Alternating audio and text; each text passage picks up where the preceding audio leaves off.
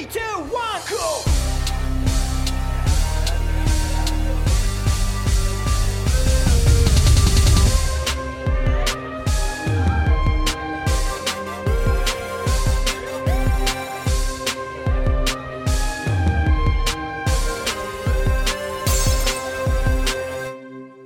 Kommunistenkneipe der Podcast mit Ann-Sophie und Flo von Decay.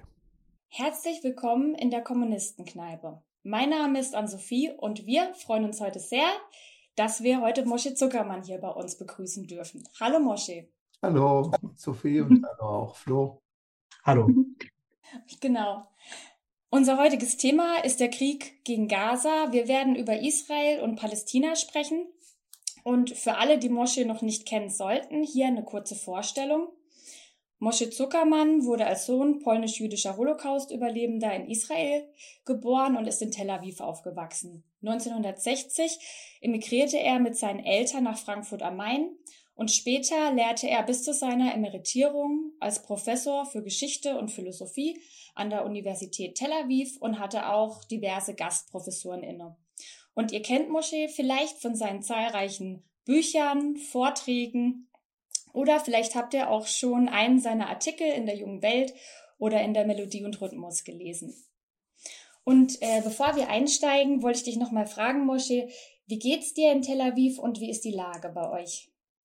Naja, es, ich sage immer, dass äh, wenn man jemanden, der in Tel Aviv ist, bei diesem Krieg fragt, dann ist er natürlich relativ besser dran, als äh, wenn ich mal erstmal auf Israel gucke, als, als die Israelis im Süden des Landes oder die Israelis im Norden des Landes, weil die gegenwärtig beschossen wurden. Und ganz gewiss geht es mir besser als den Leuten in Gaza. Das heißt also, es ist zwar Krieg und äh, wir haben äh, ab und zu auch hier Luftalarm, aber gemessen daran, was andere zu erleiden haben, äh, ist das noch zu ertragen, wie es mir geht. Es geht mir äh, in einer anderen Hinsicht äh, schlecht, dass es nämlich überhaupt zu diesem Krieg gekommen ist mhm. Ich muss auch sagen, dass, äh, wo es angefangen hat, also der 7. Oktober, das möchte ich vorab sagen, obwohl ich also jetzt äh, wirklich sehr kritisch bin gegenüber das, was Israel veranstaltet. Aber der 7. Oktober war eine Katastrophe, die dort in den, gerade in den Kibbuzim, das heißt also in den sozialistischen Siedlungen um den Gazastreifen, was da passiert ist, das war höllisch. Und das bedrückt, glaube ich, das gesamte Land, das bedrückt auch mich. Äh, es kommt doch jetzt immer mehr auch äh, zutage, was, äh, und so viel, das muss ich dir sagen, was auch dendermäßig da passiert ist. Also, dass die, ja, die Anzahl der Vergewaltigungen und so weiter, also das war wirklich eine schlimme Angelegenheit. Having said that, wird im Moment in, im Gazastreifen wirklich eine Hölle auf der anderen Seite veranstaltet durch die permanenten Bombardierungen, bei denen schon zahllose Unschuldige umgekommen sind, Frauen und viele, zahllose, viele tausende Kinder sind schon dort umgekommen und so weiter. Dann ist ja nicht die Frage, wie es mir persönlich in Tel Aviv äh, geht, sondern die Frage ist, wie kann es einem Menschen gehen, der politisch denkt, der, der kritisch politisch denkt, wie kann es einem gehen bei so einem Krieg, wo auf beiden Seiten diese Katastrophe eingetreten naja, wir werden hm. vielleicht noch tiefer analysieren.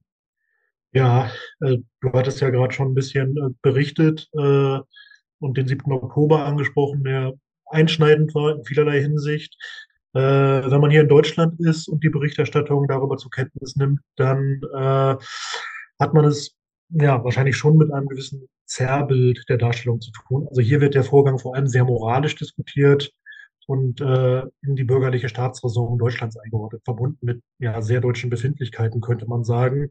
Alles so ein bisschen vor der Schablone der historischen Schuld des Holocaust. Der wird dann instrumentalisiert für die gegenwärtige Agenda der deutschen Regierung. Zumindest wäre das mein Standpunkt. Das habe ich jetzt durchblicken lassen. Ähm, für mich wäre die Frage entscheidend, äh, das ist ja die bürgerliche Betrachtung, jedenfalls hier. Und es wird auch sehr entkontextualisiert eigentlich. Also die Vorgeschichte wird äh, ausgeklammert. Was muss man eigentlich aus marxistischer Perspektive jetzt eigentlich berücksichtigen, wenn man auf den 7. Oktober blickt? Kannst du dazu vielleicht ein paar Sätze sagen? Naja, die marxistische Perspektive würde für mich in irgendeiner Weise auch verbunden sein mit, äh, mit einer Kapitalismuskritik, die aber jetzt zunächst mal in dieser unmittelbaren Angelegenheit, mit der wir es zu tun haben, äh, noch nicht äh, irgendwie äh, noch nicht irgendwie aktuell ist, sondern es ist zunächst mal eine Frage, warum dieser Krieg ein territorialer Krieg ist. Äh, das heißt, der Konflikt zwischen Israelis und Palästinensern ist ein territorialer Konflikt, der hat ja historische Vorläufe, die ihr alle kennt. Also ich meine, da kann ich ja nichts Neues verkünden. Es ist vor allem eine Sache, die gesagt werden muss, sowohl in Israel der religiöse Fundamentalismus wütet, als auch über den Hamas, also im Gazastreifen der religiöse Fundamentalismus wütet, ist es kein Religionskrieg. Das heißt, es geht hier um das Territorium.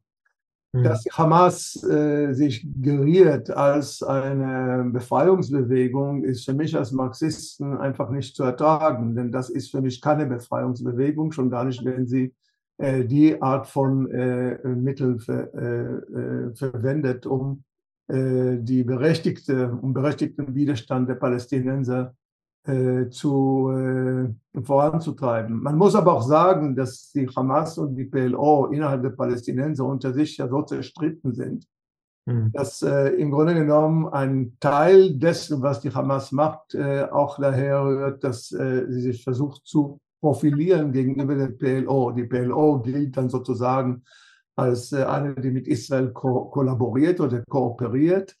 Äh, Hamas hingegen kann äh, äh, sich dann profilieren als diejenigen, die Israel auch bekämpft. Und vor allem auch, wenn das Religiöse mit reinkommt, die Al-Aqsa-Moschee dann auch rettet, sozusagen rettet bzw. beschützt. Mhm. Für mich natürlich als einer, der zutiefst ungläubig ist, um nicht zu sagen als Atheist ist, ist natürlich das ganze Geschwafel von wegen den religiösen Aspekt sowohl auf unserer Seite als auch auf der Seite der Hamas äh, ist für mich natürlich also nur Ideologie, also falsches Bewusstsein, das da vorgeschoben wird, äh, um zu verdecken und zu kaschieren, worum es eigentlich geht.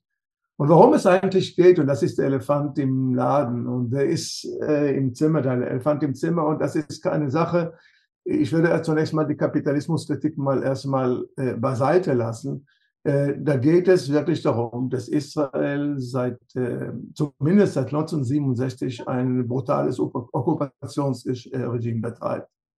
Und dieses Okkupationsregime hat schon einiges gezeitigt an äh, Gewalteskalation, sowohl äh, ehemals mit der PLO, da gab es zweimal die Intifada, die von äh, 88 und dann die nochmal von 2001, 2000, 2001.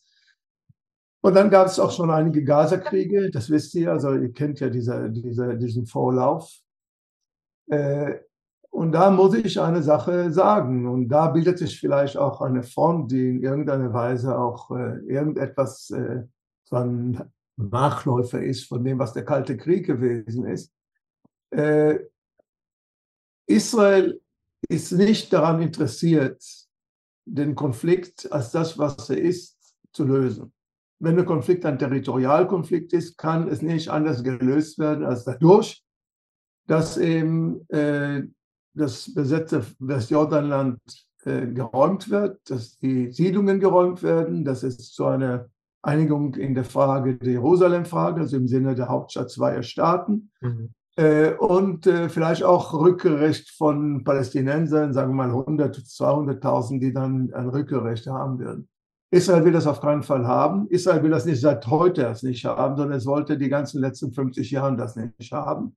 Und von daher würde ich sagen, dass obwohl wir im Moment es mit einem bestialischen äh, Pogrom zu tun gehabt haben am 7. Oktober, dass er auch mit ein Resultat von der Tatsache ist, dass Israel eigentlich äh, selbst äh, nicht bereit war, äh, die Hamas äh, als das zu nehmen, was die Hamas ist und die Hamas nicht zu unterstützen. Die müssen nämlich wissen, und ich weiß nicht, ob man das in Deutschland, die so schrecklich, äh, wo, wo man so schrecklich Israel freundlich und Israel solidarisch ist, ob man ja. weiß, dass im Grunde genommen die Hamas äh, von Israel gefördert worden ist. Sie ist überhaupt in die Welt gekommen als eine Instanz innerhalb der Palästinenser, die man gegen die Fatah, gegen die PLO ausspielen kann. Gerade weil man Angst hatte, dass mit der Fatah und der PLO es zu einer Zwei-Staaten-Lösung kommen könnte, wollte man das verhindern und das hat man in zweierlei Hinsicht verhindert. Die eine Sache war eben die Besiedlung des Westjordanlands in einer Art und Weise, das hat noch Ariel Sharon als sein Lebenswerk angesehen, seine Zeit, dass man heute im Grunde genommen das Territorium, das von 650.000 äh, jüdischen Siedlern äh, bevölkert ist, heute gar nicht mehr räumen kann, um das zur Verfügung zu stellen, das Territorium eines äh, palästinensischen Staates. Aber man hat es ja auch äh, dadurch verhindert, dass man eben gesagt hat, äh, mit der PLO wollen wir nichts zu tun haben, die Hamas müssen wir uns nur so halten. Und es war gerade Netanyahu, der jetzt also auszubaden hat, was er bewirkt hat, mitbewirkt hat, im Grunde genommen der Hauptverantwortliche dafür, was jetzt entstanden ist, äh, dass er im Grunde genommen die letzten zwölf Jahre die Hamas gefördert hat, eben als, ein, als eine Instanz, die er äh, so einsetzen konnte, dass er eben dieses Dividend Impera machen konnte. Das heißt also, die Palästinenser äh, auseinanderzubringen, um sie dann umso effektiver zu beherrschen. Und diese Perversität, also Israel hat sozusagen die Hamas gefördert, die ja dann äh, sich als das erwiesen hat, was sie sich erwiesen hat am 7. Äh, Oktober. Und von daher meine ich, dass wir, bevor wir noch die großartigen äh, äh, Analysen machen können, welche Mächte hier dahinter, es gibt keine Front, die sich jetzt gebildet hat. Auf der einen Seite ist es Amerika, mit Ägypten, mit Katar und den Golfstaaten, mit einigen der Golfstaaten und Israel eben und auf der anderen Seite äh, der Iran mit seinen Proxys, also das wären beispielsweise die, äh, die Hezbollah in, in Libanon und Hamas eben in Gaza, aber auch flankiert von Russland und weiter flankiert entfernt von China. Das sind die Fronten, die sich jetzt gebildet haben. Äh, und ich glaube, dass wir von daher unterscheiden müssen zwischen dem aktuell gerade ablaufenden und der, was du das Kontextualisieren genannt hast vorhin. Also das heißt, der größere Zusammenhang, der schon seit Jahrzehnten passiert. Äh, und die Frage ist, wie man das im Moment äh, lösen kann. Im Moment ist Israel nicht willig, überhaupt über irgendetwas zu reden weil die, äh, der, das Bedürfnis nach Vergeltung und die Rachelust dermaßen virulent ist, nicht nur bei der Regierung, nicht nur beim Militär, sondern beim Großteil der Bevölkerung, dass man gar nicht irgendwie darüber reden kann, wie man jetzt irgendwie das, was entstanden ist, politisch äh, angehen kann. Also das zunächst mal nur, bevor wir dann irgendwie auf Einzelheiten eingehen. Naja, wenn du gerade also den Kontext beschrieben hast und auch die aktuelle Stimmung, ähm, wie kann man sich denn das überhaupt vorstellen? Wie wird in Israel diskutiert, vielleicht auch im Hinblick auf den 7. Oktober, den man natürlich nur verstehen kann mit dem, was du gerade beschrieben hast. Äh, ein Aspekt, über den ja gerade viel geredet wird, ist ja die völlige Überrumpelung, Überrumpelung der israelischen Armee, also die Überraschung. Äh, dass, äh, das hat man vertagt. Ja, das, wird, ja. Leute, ich, ich habe dich unterbrochen, Entschuldigung. aber wir haben nur gefragt, wie, wie wird das diskutiert? Ja, ist das ein ja. Thema oder? Äh ja, also es, äh, zweierlei wird in Israel diskutiert, denn im Großen und Ganzen wird nicht diskutiert, weil du weißt ja, wenn die äh, Kanonen donnern, dann schweigen nicht nur die Musen, sondern dann schweigen auch im Grunde genommen alle äh, oppositionellen Kräfte und äh, lassen sich dann sozusagen dann einspannen für die Anstrengungen des Krieges. Die zwei Sachen, die äh, äh, diskutiert werden, war die eine, die du gerade angesprochen hast, und die ist vertagt. Das heißt also, es wird noch eine größere Untersuchungskommission geben und für meine Begriffe wird es auch eine riesen Protestbewegung nach dem Krieg geben, ja. die dann äh, fordert, dass die Netanyahu und seine Koalition weggewischt werden. Das Militär, für meine Begriffe, die Ränge des Militärs, also die oberen Ränge, werden äh, von selber ihren Abschied nehmen. Das heißt, sie müssen gar nicht befeuert werden. Die wissen ja selber, dass sie verantwortlich sind für das äh, Debakel, das da passiert ist. Denn es hat das Militär hat am 7. Oktober total versagt. Die Geheimdienste haben total versagt. Und was sich jetzt herausstellt, dass es gab Warnungen, die aber gerade vom Militär irgendwie abgewunken worden sind. Äh, und wer am meisten versagt hat, war natürlich die Politik, die in keine Weise gesehen hat, äh, wo es lang geht. Aber das, wie gesagt, wird im Moment total vertagt. Also wir reden jetzt, äh, wie viel sind das schon, äh, fast zwei Monate, also bald sind zwei Monate, seitdem der Krieg ausgebrochen ist, also seit dem 7. Oktober, äh, wird das äh, vorläufig noch nicht angerührt. Es ist mir vollkommen klar, dass wenn der Krieg irgendwann zu Ende kommt, dann wird das das Hauptthema sein. Und es wird also wirklich Israel, äh, wird die Karten ganz neu mischen müssen. Und wenn äh, man es nicht von selber machen wird, wird schon die Bevölkerung dafür sorgen. Nicht irgendwie, weil sie groß links ist, die israelische Bevölkerung ist rechts, sondern weil eben das Militär und die Politik so versagt haben. Was diskutiert wird, ist die Frage, und das äh, werdet ihr auch mitverfolgt haben, es gibt ja Entführte und Gefangene, die die Hamas gemacht haben am 7. Oktober und deren Befreiung, darum ging es ja in, den letzten, in der letzten Woche, äh, wurde diskutiert in dem Sinne von, äh, ist das das Hauptziel der, des Krieges oder, oder ist die Vernichtung der Hamas und die politische und militärische Vernichtung der Hamas äh, und die Einebnung sozusagen des Gazastreifens materiell. Einebnung meine ich also wirklich den Boden gleich machen. Das ist ja das, was Israel im Moment betreibt.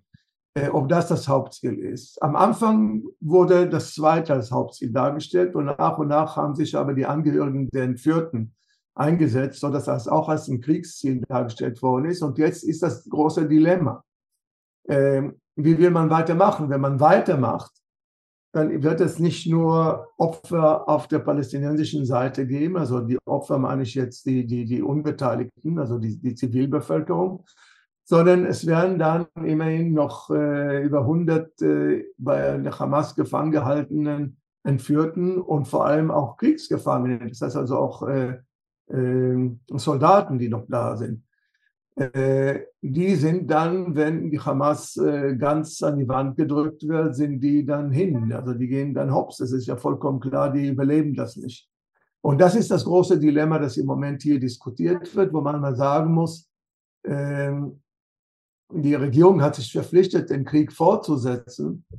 Äh, die große Frage ist, was werden die Angehörigen und die, die, diejenigen, die die Angehörigen unterstützen, äh, zivilgesellschaftlich bewirken können in den, in den kommenden Tagen und Wochen. Äh, ich kann das nicht prognostizieren. Also ich weiß nicht, wie es weitergehen wird. Ich habe das Gefühl, dass Israel im Moment äh, diesen Blutrausch, äh, den es im Moment offenbar hier gibt, äh, dem kein Einhalt gebieten wird und dass auch viele in der Bevölkerung noch nicht wollen, dass dem Einhalt geboten wird. Äh, du hast ja gerade schon ein paar Punkte angesprochen, ein paar Kriegsziele benannt. Wie schätzt du das denn ein? Mit welchem Interesse äh, führt Israel denn diesen Krieg gegen Gaza außerdem? Also ähm, geht es da auch um innenpolitische Motive oder wie schätzt du das ein? Zunächst mal muss man sagen, ich glaube, deine Frage ist sehr, sehr wichtig, denn man muss ja auch immer fragen, welche latente Motive und welche verdeckte Motive immer bei solchen Sachen spielen. Es gibt natürlich die unmittelbare Angelegenheit, die sagt, also es hat auf israelischem Territorium ja Schlimmstes passiert und deshalb muss das Militär reagieren.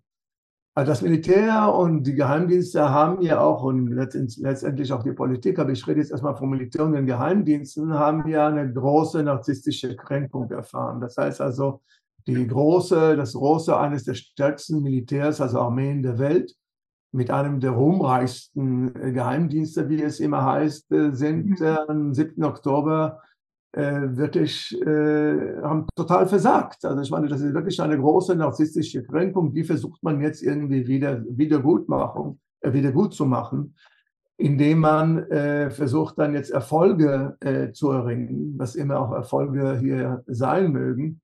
Äh, aber das ist das, die eine, die, das eine Motiv. Das andere Motiv ist, äh, viele Militärexperten ich meine, und Israel wird jetzt unentwegt in, in den Medien geschwätzt. Also unendlich viele Experten und Pseudo-Experten haben was zu sagen in allem, wie das zu laufen hat. Aber eine Sache sind sich alle einig, dass die Abschränkung vor Abschreckung, die äh, immer ein Motiv ist für die Armee. Das heißt, dass sie so gewalttätig auftritt, dass der Feind äh, nicht bereit ist, dann irgendwelche Gewalteskalationen zuzulassen dass diese Abschreckung im Moment ziemlich geschwächt worden ist. Und es ist deshalb äh, eine, ein Problem im Moment für das Militär, diese Abschreckung wiederherzustellen. Aber ich glaube, wichtiger, und ich glaube, Ann-Sophie, dass darauf deine Frage zielt, Netanyahu hat äh, ganz andere Ziele. Das eine Ziel, das der Netanyahu hat, ist erstmal die Schuld von sich abzuwälzen und er hat schon seit nach einem zweiten Tag des Krieges, schon am 8. Oktober, angefangen gleich davon zu reden, dass Schuld an der ganzen, an dem ganzen Desaster, an dem ganzen Debakel, dass dieses, dieses Fiasko, das da am 7. Oktober stattgefunden ist, Schuld sei das Militär und der Geheimdienst, nicht er, nicht die Politik. Äh, Das ist die eine Sache.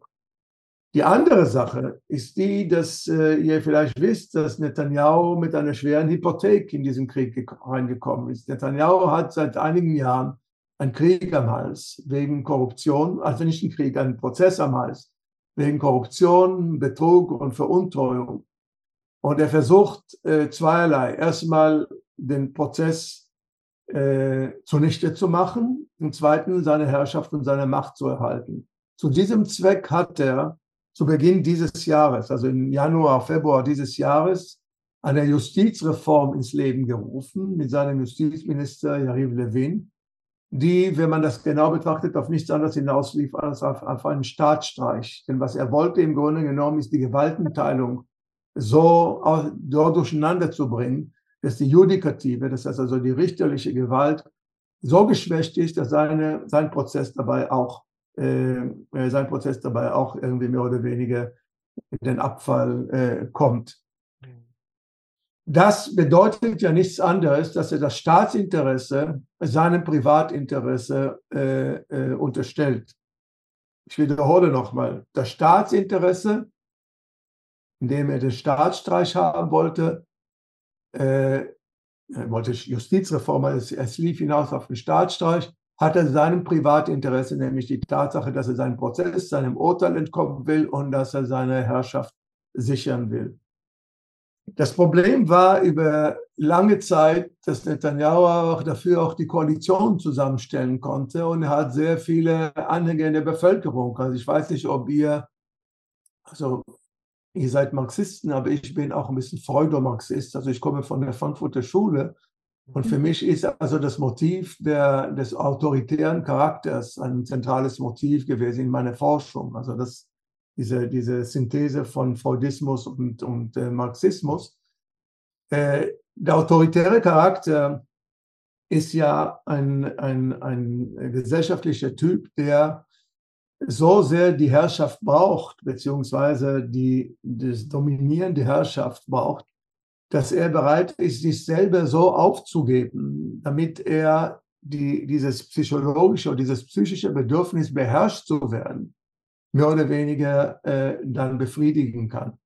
Und viele, viele Anhänger von Netanyahu, also abgesehen davon vom, vom Zweckrationalen, dass er natürlich viele Jobs eingefahren hat und also auch viele Siege, Wahlsiege und deshalb auch viele Jobs verteilen kann, äh, sind aber auch Leute, die bereit sind, obwohl sie wissen, dass es gegen ihr Interesse, deren ihr objektives Interesse geht, äh, trotzdem ihn zu unterstützen. Ich glaube, das ist jetzt gerade dabei umzukippen. Das heißt also, jetzt ist doch etwas passiert, äh, das äh, wirklich über alles hinausgeht, was wir bis jetzt gekannt haben. Und deshalb meine ich, dass der Krieg jetzt im Moment auch die Funktion erfüllt für Netanyahu, äh, seine Herrschaft äh, zu wahren denn je länger der Krieg dauert, desto länger kann er damit rechnen, dass sein Prozess nicht wieder aufgenommen wird und dass es nicht zu einer Untersuchungskommission kommen wird und dass es nicht zu Neuwahlen kommen wird. Solange es einen Krieg gibt, wird, werden die Karten nicht neu gemischt. Also das ist sozusagen auch eine latente Funktion äh, dessen, die zumindest was Netanyahu und sein Umfeld anbelangt, äh, wie der Krieg geführt wird. Mhm. Okay, gerade auch gedacht, wenn man den Kontext noch mal ein bisschen größer denkt, also ein bisschen global sich das Ganze anguckt, es ist ja, das alles passiert ja auch während einer Zeit, wo sich die Welt auch sehr verändert.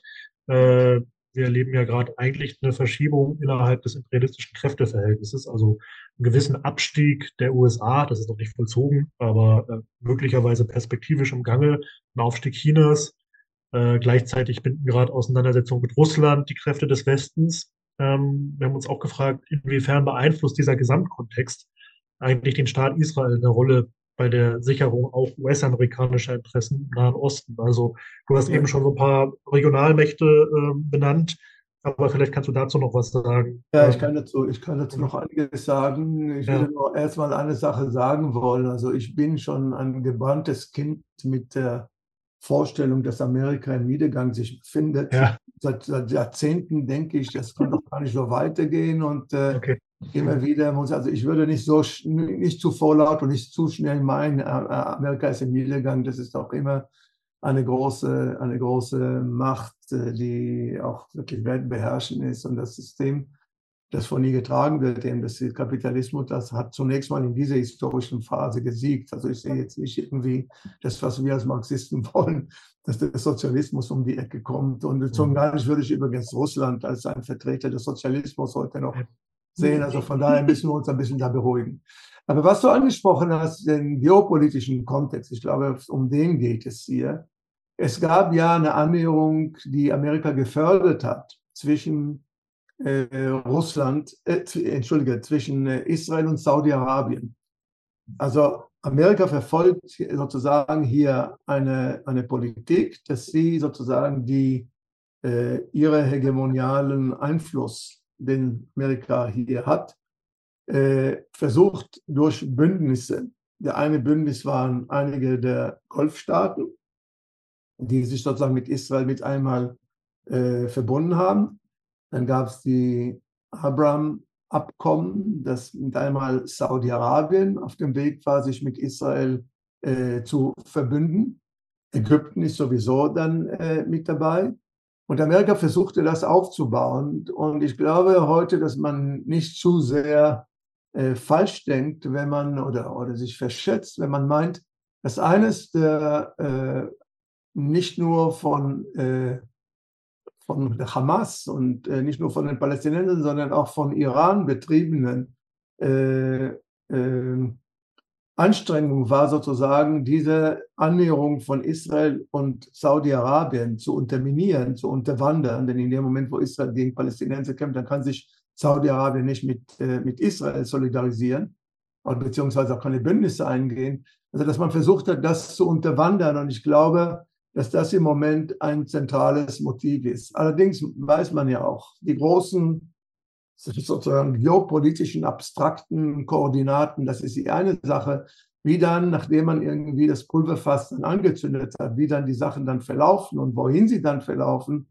äh, ist äh, gar nicht ausgemacht. Also ich habe keine äh, Gewissheit darüber, was sein wird.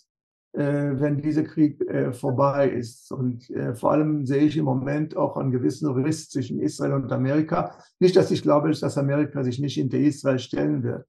Israel mhm. stellt, Amerika stellt sich hinter Israel schon seit Jahrzehnten und zwar so, dass, dass es gar nicht irgendwie in Frage gestellt wird. Aber im Moment will, wollen die Amerikaner früher oder später zu einem Waffenstillstand kommen und Israel will den Waffenstillstand nicht, denn es wird dann sozusagen sein Hauptkriegsziel dann nicht erreicht haben.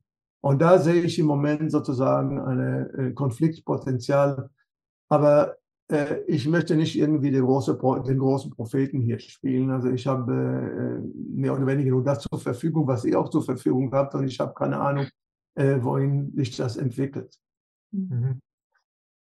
Und vielleicht nur eine kurze Randbemerkung. Also ich bin jetzt auch nicht davon ausgegangen, dass die USA jetzt irgendwie am Untergehen sind. Ich weiß, es gibt diese Prognosen äh, der, der äh, äh die Bedingungen für den Sozialismus sind überreif, hat mir auch ein älterer Genosse letztens gesagt. Das wird seit, das, seit 50 Jahren hört er das, das. Ich sagte das, ich bin ja hier mit den Kommunisten, also die noch hier übrig gebliebenen, auch schon seit Jahrzehnten verbandelt. Es gab einen, ich weiß jetzt den Namen nicht sagen, ich habe den geliebt und ich habe den geschätzt vielleicht kennt ihr sogar den Namen, aber der jedes Mal, wenn irgendwie eine kleine Tupamaro oder eine kleine Bewegung ja. in den Dschungeln von Südamerika, hatte schon die Weltrevolution äh, gesehen.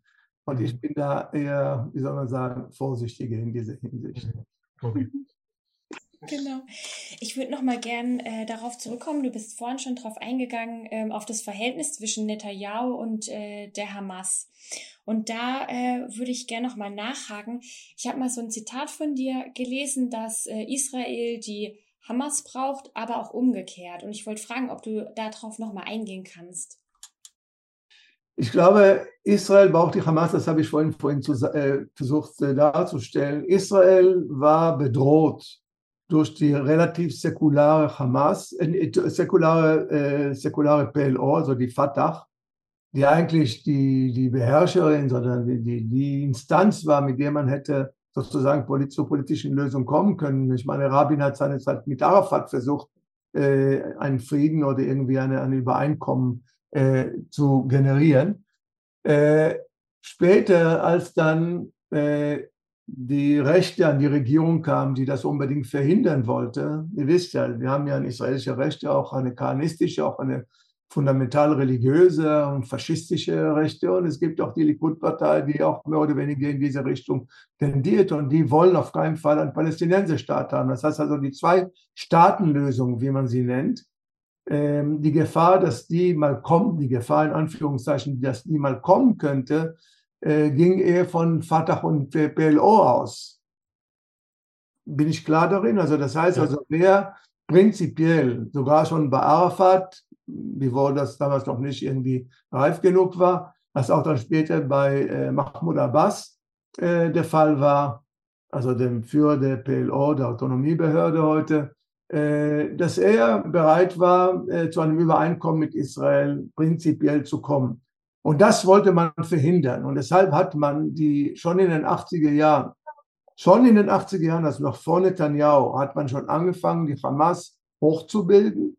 Am Anfang natürlich als eine randständige Gruppe, aber die dann sehr bald auch die Wahlen gewonnen hat. Und nachdem sie die Wahlen gewonnen hat, gab es den palästinensischen Bürgerkrieg, wo sie mehr oder weniger in Gaza äh, die PLO total besiegt hat und dann auch die PLO total rausgeschmissen hat aus dem Gazastreifen. Und dann hat sie natürlich also dann äh, eine Politik betrieben, die besagt, kein Übereinkommen mit Israel, kein Frieden mit Israel. Und das ist ja genau das, was die Israelis gewollt haben. Sie wollten, Israel will ja den Frieden nicht. Wollte Israel den Frieden, hätte es schon längst den Frieden initiieren können. Gebiete zurückgeben, Siedlungen abbauen, Jerusalem-Frage, was wir vorhin schon angesprochen haben. Israel will das ja nicht. Israel will ja diesen Frieden nicht. Und deshalb war die Hamas die Garantie dafür, dass solange die Hamas irgendwie am Werk ist, dass es nicht zu einer Zwei-Staaten-Lösung kommt. Also unabhängig davon, dass die jetzt sowieso äh, mehr oder weniger äh, ad acta gelegt ist, weil das Territorium im Moment so zerschlissen ist im Westjordanland, dass man gar nicht irgendwie den Palästinensern ein Territorium äh, zur Verfügung stellen kann, wo sie ihren Staat errichten könnten war es auch so, dass eine sehr starke, vielleicht heute sogar die dominante palästinensische äh, Macht, äh, die Hamas, gesagt hat, nee, mit Israel wollen wir keinen Frieden und das wollte genau Israel haben. Deshalb haben sie sich ja gegenseitig im Grunde genommen, wie soll man sagen, abgefedert. Das heißt, Israel brauchte die Hamas, die irgendwie friedensunwillig ist und Hamas brauchte Israel, das als Friedensunwillige auch sozusagen als auch ein Objekt äh, der Aggression werden konnte. Und so kam es auch in der Tat immer wieder zum Grenzbeschuss, hier und da auch zu Kriegen, zu kleineren Kriegen und immer wieder zu Gewalteskalation. Und so kam es dann auch zu diesem, wie soll man das benennen, zu dieser Stagnation, wo Netanyahu gesagt hat, ich will ja gar nicht den Konflikt lösen. Ich will ihn nur verwalten. Und den Konflikt verwalten bedeutet ja nichts mehr als, ich habe ja die Hamas, die wird schon dafür sorgen, dass wir keinen Frieden hier aufoktroyiert bekommen. Äh, und die Hamas hat gesagt, solange wir Netanyahu haben und solange wir Israel als friedensunwillig haben, haben wir auch unsere Raison d'être mehr oder weniger äh, äh, gewahrt. Wer dabei wirklich zu Schaden gekommen ist, vor allem die PLO und die Fatah. Das heißt also, sie ist heute viel, viel schwächer. Und wenn man heute redet, wer soll, wenn im Gazastreifen die Hamas nicht mehr da ist, wer soll das heute übernehmen? Äh, mein eine ganze Menge, äh, das kann äh, nicht die PLO sein, der Mahmoud Abbas ist viel zu geschwächt, um heute noch äh, auch den äh, Gazastreifen zu verwalten, zu beherrschen. Mhm. Ja, äh, vielleicht noch ein anderer Aspekt, der auch da reingehört. Also was mich wirklich sehr erschrocken hat, es ist ja nicht so, dass man in Deutschland ständig Statements der israelischen Regierung täglich zur Kenntnis nimmt, aber natürlich die letzten Wochen schon mehr. Äh, ich war da doch einigermaßen erschrocken über die faschistische Sprache, also über die Vernichtungsrhetorik, äh, die Entmenschlichung, diese genozidalen Ankündigungen teilweise. Das hat mich dann schon schockiert. Ähm, das ist schockiert, weil du in Deutschland kennst. Das hat mich nicht schockiert, ja. der hier lebt. Das heißt, wir haben das mittlerweile ja. Alltagsrhetorik. Ah ja, ja das wäre auch so ein bisschen, das wäre auch so ein bisschen meine Frage. auf welche Resonanz stößt das eigentlich in Israel? Auf positive Resonanz? Äh, wird sowas naja. nur von Rechtsradikalen begrüßt oder ist das normal? Du hast es schon vorweggenommen. Nein, nein, es ist, es ist ja. nicht Israel ist normal. normal. Nicht ja. alle Israelis äh, haben irgendwie einen Genozid im Sinn und so weiter. Und es ist auch eine Sprache. Ist, bevor ich, also so wie ich nicht meine, dass der äh, 7. Oktober Auschwitz gewesen ist, also es war der Holocaust, so meine ich auch nicht, dass im Moment ein Genozid stattfindet. In, äh, für den Genozid habe ich andere Kategorien, so wie ich auch für den Holocaust andere Kategorien habe, als was im Moment hier im Diskurs steht.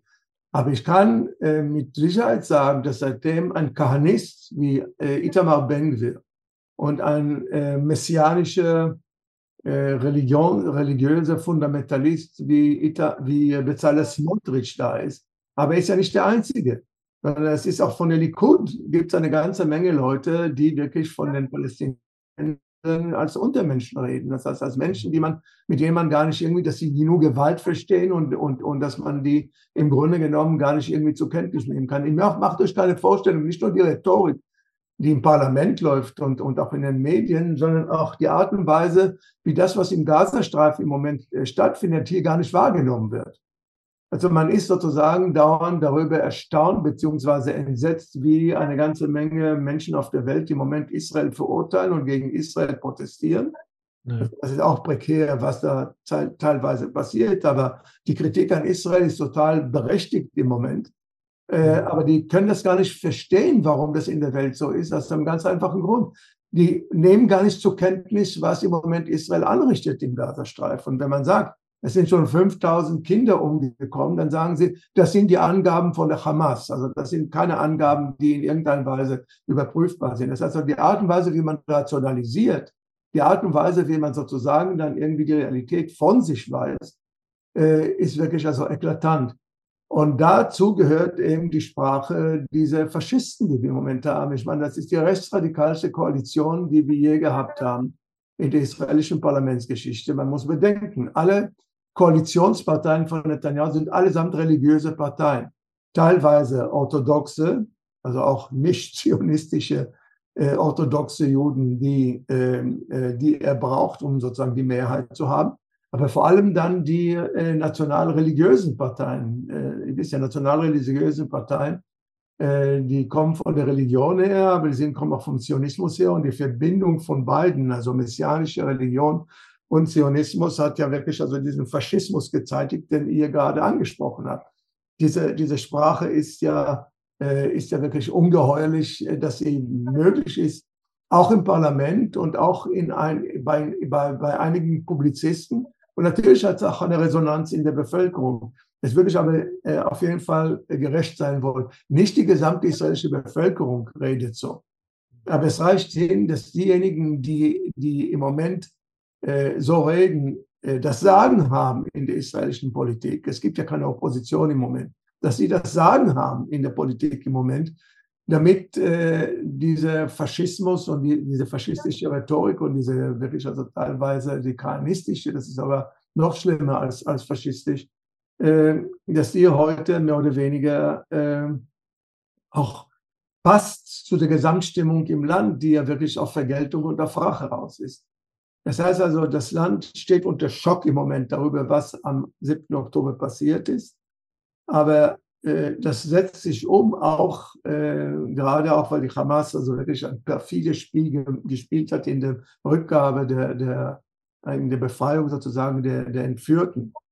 Es ging mhm. ja dabei um kleine Kinder auch teilweise, es ging um, um Babys teilweise, es ging um Frauen und, und die, die gar nichts irgendwie zu tun haben mit diesem, mit diesem männlichen Scheiß, der da betrieben wird im Moment. Und das ist wirklich also ein Problem, mit dem äh, wir es im Moment äh, ganz, ganz gewaltig zu tun haben. Diese Vergeltungsbedürfnis äh, und diese Rachelust im Moment, äh, da korrespondiert damit natürlich auch eine Rhetorik von einem Itamar, Ben-Gvir und einem Bezalel Smotrich, ganz ohne Zweifel. Mhm.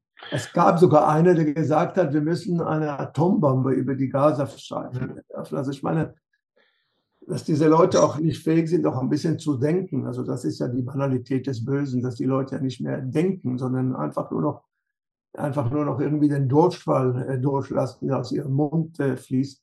Äh, das ist ja das Schlimme an der ganzen Sache. Ja, also ich kann dir nicht ersparen, dich auch nochmal auf die deutsche Debatte anzusprechen. Ich weiß nicht, inwieweit du sie noch verfolgst oder ob du sie hin und wieder verfolgst. Ähm, hier ist die Rhetorik zwar eine andere, aber ob es besser ist, das sei jetzt mal dahingestellt. Ähm, was bei uns äh, großes Problem ist, meiner Meinung nach, das ist das, was du häufig in vielen Vorträgen angesprochen hast, das ist die Schwierigkeit, äh, drei grundlegende Kategorien, also mindestens, auseinanderzuhalten, nämlich die Kategorien Jude, Zionist und Israeli. Also in den äh, deutschen Debatten werden diese Begriffe permanent vermischt und das hat auch durchaus System und eine gewisse Funktion, würde ich sagen, ähm, meistens um eine bestimmte Ideologie zu äh, verbreiten.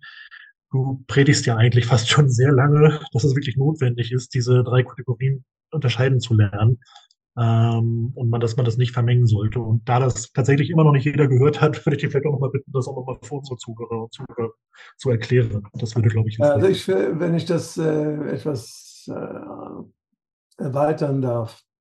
Mhm.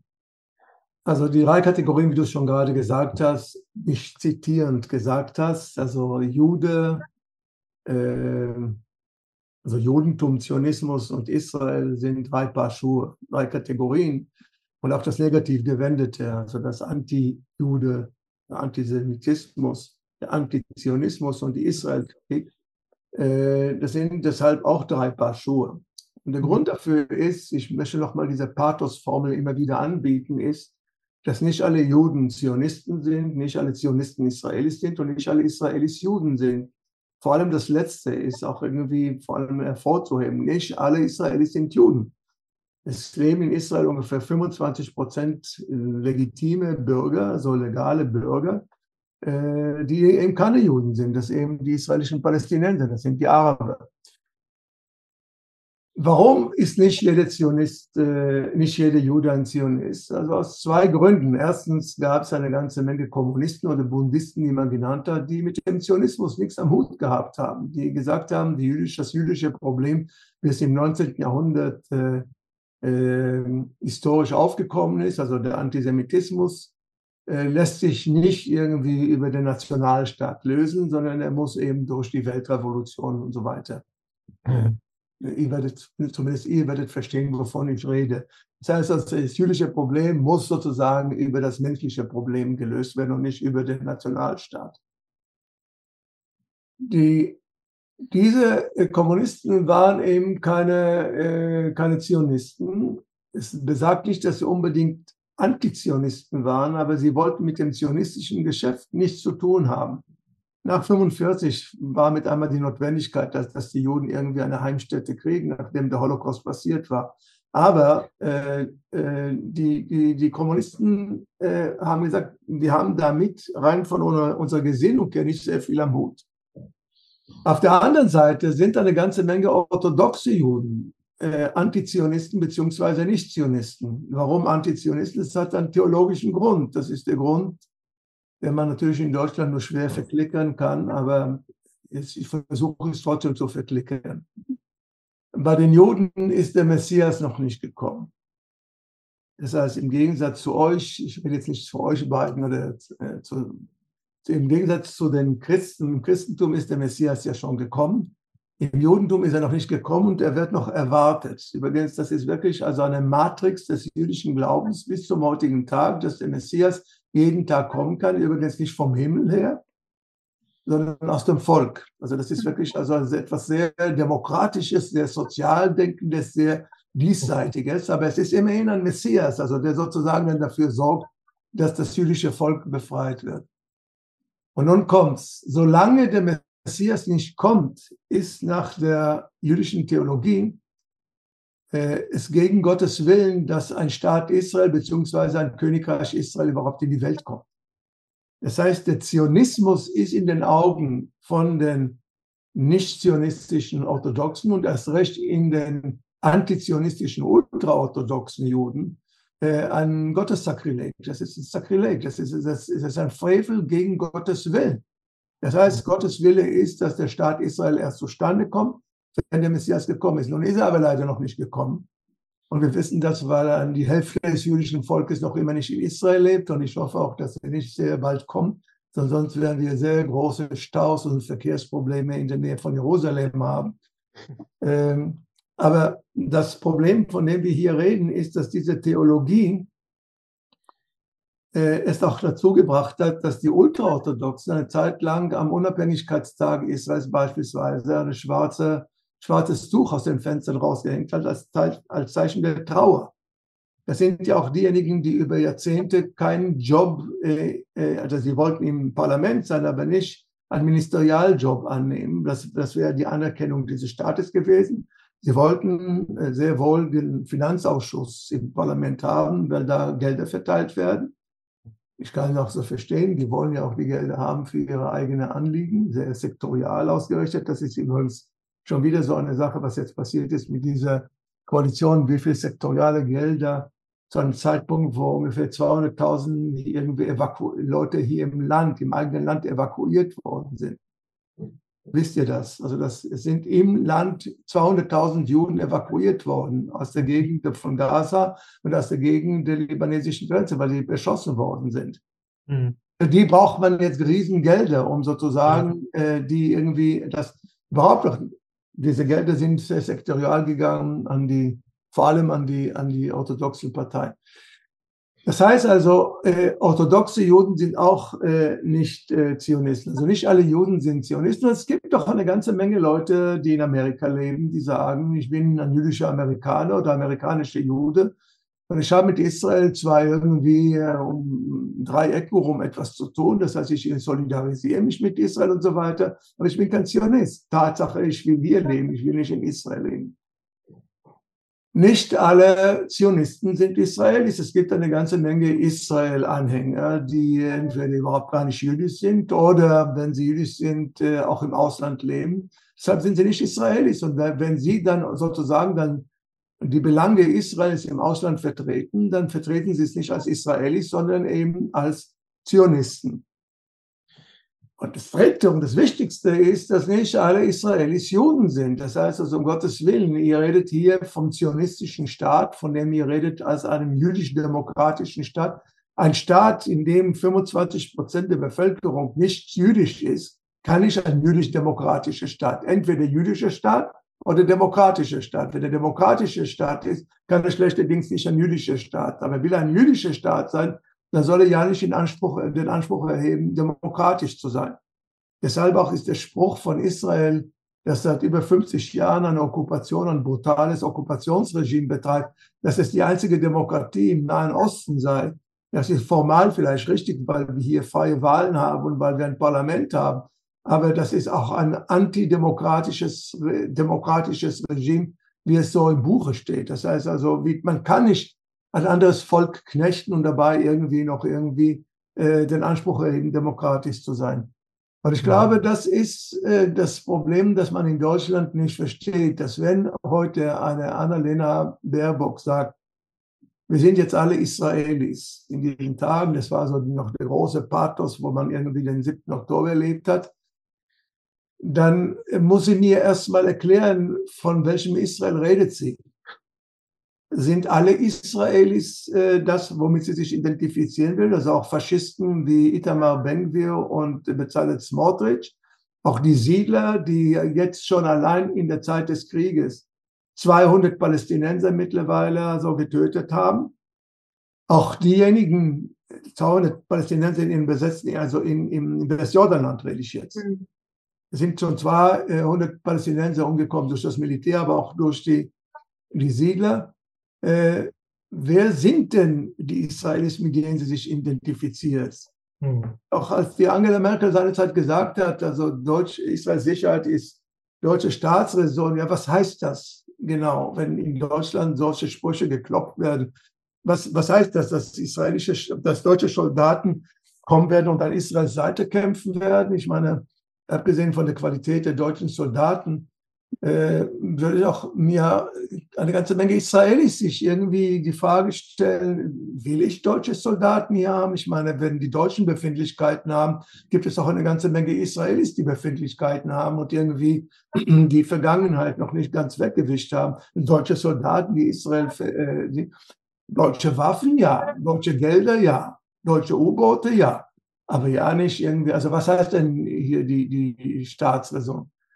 Ich glaube deshalb, dass in Deutschland, und das ist das, was ich als deutsch befindlich immer genannt habe, also schon seit Jahrzehnten als deutsch befindlich apostrophiert habe, dass man meint noch immer mit einer Israel-Solidarität äh, heute Auschwitz wieder gut machen wieder wettmachen oder wieder gut machen zu können und damit irgendwie Vergangenheit zu bewältigen.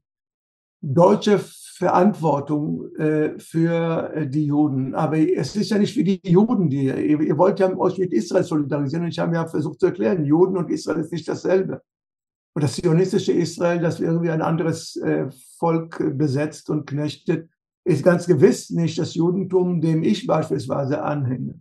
Also mit was solidarisiert ihr euch denn im Grunde genommen dort und was für eine Verantwortung habt ihr denn, ganz abgesehen davon, dass wenn ihr einem, mit einem Land euch solidarisiert, das eine Politik betreibt, die immer mehr Opfer, immer mehr Opfer schafft, produziert, dann verratet ihr gerade diejenigen, in deren Namen ihr redet. Das heißt also, die Auschwitz-Opfer werden für meine Begriffe immer wieder verraten, indem man eine Politik betreibt, eine faschistische Politik betreibt, eine rassistische Politik betreibt, eine Politik, die genau das generiert hat, was äh, letztendlich dann in Auschwitz kulminiert ist. Äh, begreifen das die Leute in Deutschland nicht? Also begreifen sie nicht? Also ist es damit abgetan, dass man im Assad 52 äh, Wiedergutmachungsgelder gemacht hat und, die, und die Sühne materialisiert hat? Reicht das? Und reicht es, dass man heute sagt, irgendwie, wir unterstützen Israel, ohne zu wissen, von was für ein Israel hier die Rede ist. Und ich glaube, das ist ein Großteil auch von dem, was die Leute im Moment äh, in Deutschland umtreiben. Und da würde ich also noch einen Moment mit einbringen wollen. Ich weiß nicht, ob ihr darüber reden wollt. Ich glaube, dass der Pro-Israelismus beziehungsweise dass äh, dieser Philosemitismus, den man hier an den Tag legt, im Grunde genommen ein Deckmantel für die Islamophobie ist, den man in Deutschland äh, heute praktiziert, wie wie vergleichsweise auch in, in, in Frankreich und, und in anderen Ländern Europas. Das heißt also, äh, man darf sich sozusagen dann jetzt äh, an den, an den Leuten des Islams oder konkret an die Palästinenser mehr oder weniger dann irgendwie seinen Hass austoben, den man nicht mehr an die Juden austoben darf. Also hier ist etwas äh, versetzt worden von den Juden, die muss man jetzt irgendwie heilig sprechen äh, hat man etwas gefunden. Ich glaube, der Wolfgang Benz, also der Antisemitismusforscher, hat dazu seine Zeit gearbeitet und seine Zeit dazu einiges dazu äh, gesagt, wie also das eine mit dem anderen vertauscht wird. Ich äh, bin immer voller Verdacht, wenn man mir sagt, äh, wir sind mit euch. Wer sind wir? Also wer ist das wir, mit dem ihr seid? Äh, das ist das, was ich immer frage. Wenn ihr mich und Smotrich und Ben-Gvir, aber im Grunde genommen auch Netanyahu und seine Combo in einen Topf werft, dann habt ihr schon irgendwie die erste Sünde begangen. Was ja in dem Zusammenhang auch spannend ist, neulich war doch der Scholz in Israel und dann hat der Netanyahu ja die Gelegenheit genutzt und meinte auch, die Hamas, das sind jetzt die neuen äh, Nazis und der Scholz hat ja auch gar nicht darauf reagiert, also hat gar nichts gesagt. Und äh, da bekommt man irgendwie auch den Eindruck, als würde jetzt die äh, Bundesregierung das dann auch gern annehmen, dieses Geschenk und so die deutsche Schuld irgendwie abstreifen. Und das sind halt jetzt, ja, das sind jetzt die Palästinenser oder das ist jetzt die Hamas. Und wir sind fein raus. Naja, ich meine, dass das äh, tangiert mehr oder weniger, was ich gesagt habe mit Antisemitismus und Islamophobie. Also das ist ja mehr oder weniger, geht jetzt in diese Richtung. Ja, es streift in der Tat wenn es andere Nazis auf der Welt gibt. Und teilweise bin ich fast der Meinung, dass wenn Israel im Moment Horrendes vollführt, dann sagt, aha, die Juden sind auch fähig, solche, solche Sachen zu vollführen. Dass da eine ganze Menge Deutsche, und ich weiß nicht wie viel, das habe ich nicht irgendwie quantitativ untersucht, äh, sich die Fäuste reiben und sagen, hm, ja, das, äh, das ist nicht schlecht.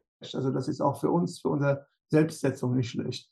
Aber man muss auch sagen, wenn ich auch Deutsche sage, dann unterscheide ich euch von anderen Deutschen, denen ich begegnet bin, äh, sowohl politisch als auch von der Ausrichtung und so weiter und so fort. Es hat mich äh, seinerzeit nicht allzu sehr überrascht, dass die israelische Rechte ganz gut mit der AfD kann. Also ich meine, dass da, äh, dass es da Brücken gibt und wenn die AfD hier ihre Vertreter irgendwie sogar in die besetzten Gebiete schickt, dann wären sie mit Handkuss und, und mit großem Willkommensfreude äh, aufgenommen.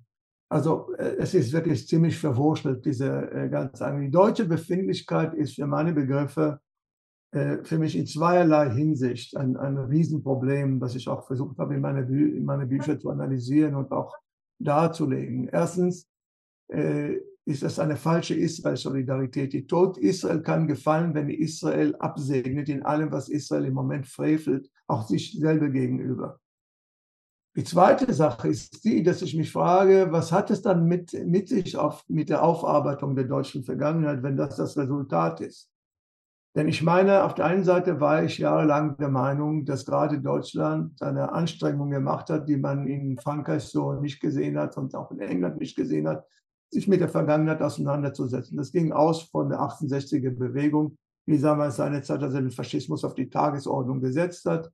Noch nicht Auschwitz, aber zumindest den Faschismus auf die Tagesordnung gesetzt hat. Äh, und da ist in der Tat in Deutschland eine, eine kritische Kultur entstanden. Und über Jahre meinte ich, ja, die haben einiges äh, gemacht, die haben einiges geleistet. Also deshalb meinte ich auch nach Deutschland kommen zu können und, und äh, versuchen auch meinen Teil dabei zu tragen. Mittlerweile ist das in das genau, in, hat sich das zu dem verfestigt, ist das in das gemündet, was ihr gerade beschrieben habt. Also diese deutschen Befindlichkeiten, wie sie auch in die Rhetorik der deutschen Politik ja, der, der Scholz kann von Netanyahu hören, das sind die neuen Nazis, wie er auch versucht hat, seinerzeit der Merkel zu verkaufen und zu sagen, dass der Mufti von Jerusalem, Al-Husseini, derjenige war, der den Nazis die Idee zur Judenvernichtung gegeben hat. Ja, wenn man wenn man so kommt, ist, also Merkel musste ihm dann seinerzeit, das ist, da, da hat sie da etwas dem Scholz vor gesagt, nee, nee, mein Lieber, also das, das wollen wir in die Kirche im Dorf lassen. Also die Nazis haben den Mufti dafür nicht gebraucht. Er mag ein großer Antisemit gewesen sein, aber nicht von ihm hat man irgendwie die Endlösung als Idee herangezogen. Das sind immer diese, diese Kalamität, die gehst du um, wenn du auf der einen Seite schätzt, dass äh, die Deutschen versuchen, noch mit der Vergangenheit zu hadern, aber auf der anderen Seite es dann so verdinglich und so fetischisiert haben. Das sind ja manchmal so hohle Sprüche, die man dann so aus Deutschland hört, eben wie dieser Spruch von der Baerbock an äh, einige Tage nach dem 7. Oktober, dass ich gefragt habe, äh, was soll ich denn damit anfangen? Also was, was hat das, was hat das politisch, politisch zu bedeuten, wenn diese Frau diesen, dieses Lippenbekenntnis und diesen hohen Spruch von sich gibt? Mhm hatte gerade noch der gleiche Olaf Scholz hat in der Ukraine übrigens Slava Ukraini gerufen. Also das ist ja das Siegheil von äh, Stefan Bandera gewesen. Äh, also Verdrehter geht es irgendwie nicht theologisch. Äh, man kommt manchmal gar nicht mehr hinterher, habe ich den Eindruck, die letzten Jahre. Nur so als Randbemerkung. Ja. Genau, ich äh, wollte noch mal nach der Stimmung ähm, innerhalb der israelischen Bevölkerung fragen. Du hast es ja vorhin äh, so beschrieben, dass einem, also dass es aktuell einfach so eine Schockstarre auch äh, da ist. Und siehst du denn trotzdem irgendwie Chancen, dass sich auch schon während dem Krieg, während der jetzt läuft, ähm, eine starke Antikriegsbewegung da ja etablieren könnte? Also gerade auch in Anbetracht dessen, dass ja so eine Bodenoffensive auch lang dauern kann und die wird ja auch äh, israelische Opfer fordern. Genau, also du, vorhin hast du schon mal gesagt, so nach dem Krieg äh, könntest du es dir vorstellen, aber was sagst du, kann es auch schon währenddessen sein?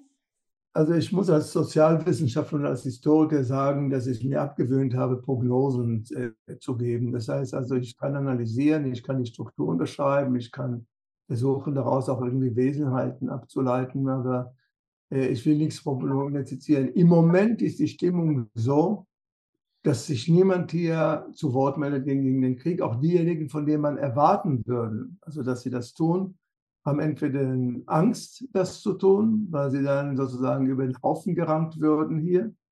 Äh, den, unter den Politikern ist sowieso niemand, der irgendwie der gegen den Krieg ist. Also das gibt, wenn es einen Konsens in Israel im Moment gibt, ist, dass dieser Krieg stattfinden muss und dass die Hamas äh, liquidiert werden muss. Das ist der Konsens. Deshalb gibt es keine Bewegung gegen den Krieg. Die große Frage, die sich erhebt, ist, Äh, und die sehe ich nicht von Israel kommen, sondern Israel würde dann darauf reagieren, wenn die Amerikaner genug haben. Und wenn die Amerikaner sagen, wir wollen jetzt äh, Waffenstillstand haben und Israel in Zugzwang bringen, die Amerikaner könnten das, das machen sie nicht sehr oft. Also in der gesamten äh, Parlamentsgeschichte Israels ist es, glaube ich, insgesamt dreimal passiert, aber also das erste Mal 56 äh, am Rückzug vom Sinai-Feldzug, dass die Amerikaner gesagt hat, jetzt äh, zieht ihr euch aus dem Sinai äh, zurück. Da wart ihr noch gar nicht auf der Welt, also da, deshalb könnt ihr das nicht erinnern. Äh, die, das zweite Mal war, dass Goldie Meir mal zu Nixon bestellt worden ist, die gesagt hat, so und so und so läuft es. Und nach, sie hat dann eine Kehrtwende um 180 Grad gemacht. Und das letzte Mal war das beim Golfkrieg von 91, als die Ölfelder von Irak brannten, dass die Amerikaner damals dem Shamir gesagt haben, du gehst jetzt, also Shamir ist also ein Felsbrocken gewesen, der einfach nicht zu bewegen war, total starr und total doktrinär und so weiter. Du gehst nach, äh, du gehst jetzt zu einem Friedens, zu Friedensgesprächen nach, äh, nach Madrid. Die Amerikaner wollen letztendlich nicht äh, irgendwie sich größer einmischen, nicht wesentlich einmischen, aber wenn die Amerikaner sich einmischen würden, wenn es im Interesse der Amerikaner wären, wäre, äh, das kann ich jetzt auch gleich mal analysieren, wenn ihr wollt, mhm. äh, was so ein Interesse sein könnte von Amerikanern. Äh, aber wenn die Amerikaner wollten, könnten sie Israel in Zugzwang bringen. Und wenn das dann käme, und wenn es dann wirklich zu einer Krise zwischen Israel und Amerika kommen würde, es ist also alles im Konjunktiv. Ich sage nichts Definitives, als alles im Konjunktiv. Ja, wenn es dazu kommen würde, dann könnte ich mir vorstellen, dass die Stimmen äh, mehr oder weniger regen werden in der israelischen Bevölkerung, vor allem auch in israelischen Publizistik und im Parlament, die dann sagen, also diesen Preis wollen wir jetzt nicht äh, zahlen. Welches Interesse, und solange das nicht passiert, dann sehe ich nicht, wie die Israelis, jemand in Israel heute wagen würde, äh, in irgendeiner Weise auch nur zu sagen, der Krieg muss jetzt äh, beendet werden. Also es müssten eine ganze Menge israelische Soldaten noch umkommen, äh, viel mehr als was im Moment noch passiert ist. Im Moment ist der Preis noch erträglich, sozusagen, bevor es sich dazu regt. Die Amerikaner könnten äh, sich Folgendes sagen, und ich glaube, das sagen sie sich auch. Wenn die Gefahr bestünde, dass ein regionaler Krieg hier ausbricht, mit regionalen Kriegen meine ich also, dass sozusagen der Iran sich äh, meldet und nicht nur der Iran, sondern der Iran auch mit der Hezbollah. Und Hezbollah ist eine ganz andere Nummer als der Hamas, was die Waffen anbelangt und was die Fähigkeit zu zerstören. Zwar kann Israel Beirut und Teheran in Schutt und Asche legen, aber die Hezbollah ist auch fähig, Tel Aviv in Schutt und Asche zu legen. Das heißt, die haben äh, die Art von Raketen, die, wenn 50, 60 solche pro Tag hier eintreffen, äh, dann können wir dieses Interview nicht mehr machen. Also ich meine, dann glaube bin ich nur noch im Luftschutzraum, beziehungsweise der Deutschland, wo ich dann noch bin. Äh, wenn darüber hinaus äh, noch äh, das, was die Hut, wie nennt man die auf Deutsch? Die Hutten in Jemen. Also Israel wird auch beschossen mit Langstreckenraketen von, von einer von militärischen Formationen im, äh, in Jemen. Die Hutten, glaube ich, äh, heißen die auf Deutsch. Hutim auf Hebräisch, Hutten nehme ich an auf Deutsch.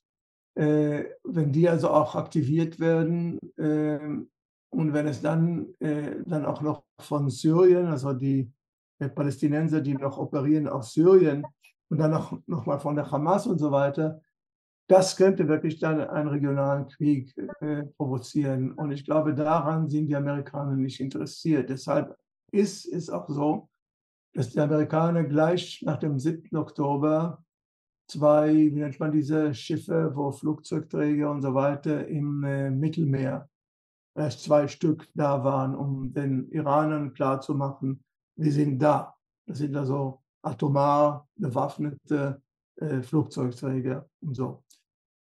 Äh, das könnte ein amerikanisches Interesse sein, zu sagen, in Israel jetzt aber genug äh, mit, mit dem Festival dort im. Ihr müsst jetzt irgendwie zu einer Einigung kommen und sogar irgendwie Lippenbekenntnis sagen und auch eine politische äh, Lösung anstreben. Politische Lösung wäre die Zwei-Staaten-Lösung. Das ist Lippenbekenntnis. Die Zwei-Staaten-Lösung ist für meine Begriffe nicht zu machen. Aber so könnte ich mir denken, dass dann, um nochmal auf deine Frage zurückzukommen, an Sophie, so könnte ich mir denken, dass dann irgendwie sich etwas in Israel bewegen könnte in Richtung von, äh, als eine Initiative von Friedensbewegten. Das ist davon im Moment nicht die Rede und zwar deshalb, ja, selbst diejenigen, die sich über Jahrzehnte, über Jahrzehnte mit den Palästinensern solidarisiert haben, sind jetzt äh, von den Palästinensern so abgekommen und so abgeschreckt, dadurch, was eben am 7. Oktober passiert ist. Also da äh, reden sie auch in dieser Richtung auch dann äh, von Tiermenschen, reden, reden von den neuen Nazis und so weiter und so fort. Also das ist dann auch ein Teil des Bewusstseins der israelischen äh, Bevölkerung, also ein Teil der israelischen Bevölkerung. Nee, also wenn ich äh, die momentane Stimmung und die momentanen äh, Anlagen sehe, sehe ich keine Friedensbewegung, die im Moment oder Antikriegsbewegung, die sich jetzt irgendwie aktivieren könnte. Das wäre also sozusagen auch, da gibt es ja im Deutschen ja und nach dem Ersten Weltkrieg die sogenannte Dolchstoß-Legende, wo man sagt, äh, ja. die Politik ist dem Militär in den Rücken gefallen. Also das würde dann das genau das bedeuten wie in Israel. Das Militär ist ja ein Heiligtum. Ja. Das Militär ist hier der Fetisch im Grunde genommen der, der, der israelischen, die Matrix im Grunde genommen, der, der, die Sicherheitsfrage, die Matrix der israelischen Politik. Und wenn Krieg geführt wird, wenn dann Antikriegsbewegungen kommen, schon gar nicht, wenn dieser Krieg geführt wird, das ist kaum denkbar. Mhm. Und äh, hast du eigentlich noch Hoffnung in so linke Kräfte in Israel und Palästina oder gibt es denn überhaupt noch welche? Also auch in Palästina, die du benennen könntest? Also in Israel erstmal sehe ich schon seit Jahren, also ich habe auch meinen Begriff von links. Mein Begriff von links ist nicht das, was die zionistische Linke gewesen ist. Die ist übrigens total jetzt sozusagen unter dem Schlagwort, sie ist ernüchtert. Also sie wollte über Jahre es mit den Palästinensern wagen, aber jetzt ist sie ernüchtert. Das ist ja immer wieder die zionistische Linke äh, ganz leicht zu ernüchtern und gleichzeitig irgendwie die Gesinnung irgendwie verbessern und so. Linke, wie ich es äh, bin, und ich glaube, wenn ihr Israelis werdet, wie ihr es äh, seid, ähm, und es gibt natürlich also die, die Kommunisten, die es noch gibt, oder die nicht-zionistischen Linken, die sind sehr spärlich. Das sind eine randständige Gruppe und von daher muss man auch verstehen, dass wenn ich hier rede, rede ich nicht als ein repräsentative Israeli, sondern ich bin ein, ein, ein Israeli, der, der randständig ist. Also ich meine, das ist ja äh, keine Konsensanalyse, die ich hier euch äh, anbiete. Äh, und ich glaube, im Moment ist die Linke ganz verstummt. Ich glaube, sie ist zum ersten Mal, als es noch irgendwie eine Möglichkeit gab, eines Bündnisses zwischen Sozialisten und Liberalen die es noch gegeben hat am Ende des Oslo-Prozesses, ist mit der zweiten Intifada, die im Jahre 2000, 2001 ausgebrochen ist, äh, zugrunde gegangen, dass da eine ganze Menge zionistische Linken dann sozusagen in den Winterschlaf sich begeben haben, ernüchtert sich in den Winterschlaf begeben haben. Und von dem sind sie seit damals, also seit 23 Jahren, nicht mehr erwacht. Also ich glaube nicht, dass man heute mit einer zionistischen Linke zu rechnen hat. Jetzt, was die Linke in den äh, besetzten Gebieten, Hamas, da sehe ich, äh, also im Gazastreifen sehe ich überhaupt keine Linke. Ganz im Gegenteil, das ist eine äh, fundamental religiöse Bewegung, die mit Linken nichts zu tun hat. Und auch wenn man mir versucht zu sagen, aber das ist eine Widerstandsbewegung, das ist nicht eine Widerstandsbewegung, wie ich mir als Linke eine Widerstandsbewegung, also auch von der Gesinnung her vorstellen würde. Es gab eine ganze Menge Leute in der Vergangenheit im, Gas, im äh, Westjordanland. Aber die sind ja auch verstummt, weil Israel sie zum Verstummen gebracht hat. Also was Netanyahu geschafft hat, ist sozusagen die Palästina-Frage ganz äh, äh, von der Tagesordnung wegzuwischen hier. Die, die Okkupation ist überhaupt kein Thema, das hier diskutiert wird. Deshalb gibt es ja sozusagen objektiv niemand auf der anderen Seite, der sagen würde, wollen würde, wir wollen mit den, Israel, äh, mit den Israelis irgendwie Frieden schließen. Also ich sehe ich seh das im Moment äh, nicht. Weil ich auch äh, sozialistisch bewegt bin, habe ich seinerzeit äh, äh gefragt, palästinensische Intellektuelle, mit denen ich befreundet war, sag mal, wenn, wenn wir erstmal den Frieden haben, das war noch irgendwie in dem Pathos des, äh, der Zeit des äh, Oslo-Prozesses, dann habe ich also damals noch die gefragt, sag mal, wenn wir, die, wenn wir jetzt die Gebiete zurückgeben und die Palästina-Frage ist gelöst, dann wird doch äh, endlich mal der Klassenkampf doch beginnen in den, äh, in den äh, besetzten Gebieten. Und die, die waren entsetzt von der Vorstellung, von, von, wovon ich da eigentlich rede. Also ich meine, es gab in der ganz, in der Vergangenheit, Vergangenheit eine marxistische, äh, einige marxistische Bewegungen, aber die sind schon längst verstummt, beziehungsweise in alle äh, Himmelsrichtungen verstreut worden. Eine soziale Frage oder Klassenfrage und so weiter. Ich sehe das nicht. Also ich höre keine solche Stimmen. Die sind wirklich primär äh, mit der nationalen Frage beschäftigt, also mit der Frage der Selbstbestimmung der, der Palästinenser, nicht der Selbstbestimmung als als Menschen und als Bevölkerung oder als Klassen, äh, aus einem Klassenbewusstsein heraus, sondern eben national. Mhm. Äh, und äh, ich muss äh, sagen, dass äh, in dieser Hinsicht, ähm, also ich mir nicht sehr viel erhoffe in der kommenden Zeit. Deshalb ist in dieser historischen Phase, deshalb habe ich auch vorhin auch die marxistische Analyse erstmal beiseite geschoben. Äh, wir haben es hier mit, mit vormodernen, mit vormodernen Formationen zu tun, also ein hochtechnologisiertes Land wie Israel, also mit einem Hightech, das irgendwie führend ist auf der Welt und so weiter, hat auf der anderen Seite fundamental messianische Kräfte, die, die da singen, mit einer Rhetorik, faschistischen Rhetorik und so weiter. Und es ist auf der palästinensischen Seite nicht sehr viel besser. Das sind noch vormoderne, das sind noch voraufklärerische Momente. Das ist auch gar nicht irgendwie eine Frage der, der, der, der eine Frage der, wo, wo der Klassenkonflikt irgendwie in irgendeiner Weise eingebracht werden kann. Wir müssen noch irgendwie überhaupt das äh, noch, noch Phasen durchschreiten, durchschreiten äh, die noch äh, nicht bestritten worden sind hier. Das war auch die Reaktion von den Intellektuellen auf der palästinensischen Seite. Was willst du denn hier von Klassenfrage und so weiter? Wir haben das mhm. Nationale noch nicht gelöst. Und ich muss auch sagen, übrigens, wenn ich ganz ehrlich sein soll, ich habe ja hier mit den, äh, mit, mit den Kommunisten, also ich bin kein Parteimitglied, aber ich bin äh, natürlich immer mit denen affiliiert gewesen und dort Vorträge gehalten und mich auch solidarisiert mit denen und so. Äh, die Kommunisten haben haben auch, die Klassenfrage hier längst schon fallen lassen hier in Israel. Das heißt also die nationale Frage, die Solidarität mit den Palästinensern und die Frage der Okkupation hat im Grunde genommen äh, die Politik der, der kommunistischen Partei und auch der, der Daesh, also das heißt der Ableger der kommunistischen Partei, die Front, die sich gebildet hat, äh, seinerzeit äh, bestimmt. Äh, das waren alles wackere Marxisten und so weiter, aber die haben gesagt, was wir im Moment irgendwie äh, vor uns haben, ist hier eben die nationale Frage, die Selbstbestimmung der Palästinenser. Und das, also, das hat Vorrang im Moment.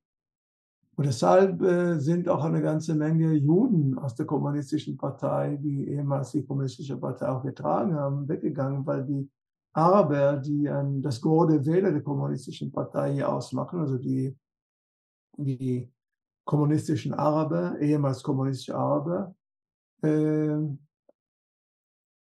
also das ist die Leute, die hinter Ayman Ude stehen, falls ihr Namen braucht, ja, so der, der das heute anführt dass die äh, im Grunde genommen sich total nationalisiert haben. Also irgendwie die nationale Frage ist für sie die, vor, äh, die vordringliche, nicht, nicht die Klassenfrage.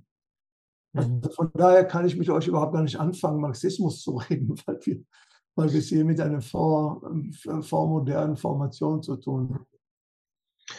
Okay. Moshe, wir danken dir ganz herzlich für das Gespräch. Du hattest am Anfang gesagt, es könnte sein, dass Luftangriffe äh, dich daran hindern, kontinuierlich teilzunehmen. Das war, das war zum Glück nicht so. Ich hoffe, das bleibt auch erstmal so. Aber der Krieg als solcher wird uns natürlich leider noch länger beschäftigen. Äh, danke, dass du dir heute Zeit genommen hast. Äh, war sehr interessant. Da kommen sicher Reaktionen. Und ich danke euch, dir, Ann-Sophie und dir, Flo. Bis Ja. demnächst wieder. Herzlichen Dank. Danke. Tschüss. Gut, tschüss. Tschüss. Liebe Kneipenfreundinnen, noch nicht wegschalten, denn wir haben eine kleine Bitte an euch. Ähm, wenn ihr uns unterstützen wollt, dann vergesst nicht, uns zu abonnieren auf YouTube und auf Spotify.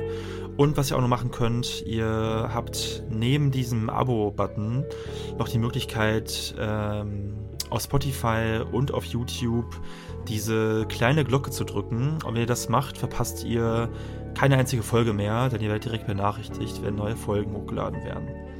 Und für YouTube auch ganz wichtig für den Algorithmus. Ähm, liken und wenn ihr Bock habt, auch kommentieren und ja, in allen Fällen natürlich auch gerne teilen, wenn ihr die Folge gut fandet. Und ihr könnt uns ähm, auch finanziell unterstützen. Ihr findet äh, unsere PayPal-Daten oder unsere Kontodaten jeweils in der Beschreibung. Vielen, vielen, vielen, vielen, vielen, vielen, vielen Dank für jede noch so kleine Unterstützung.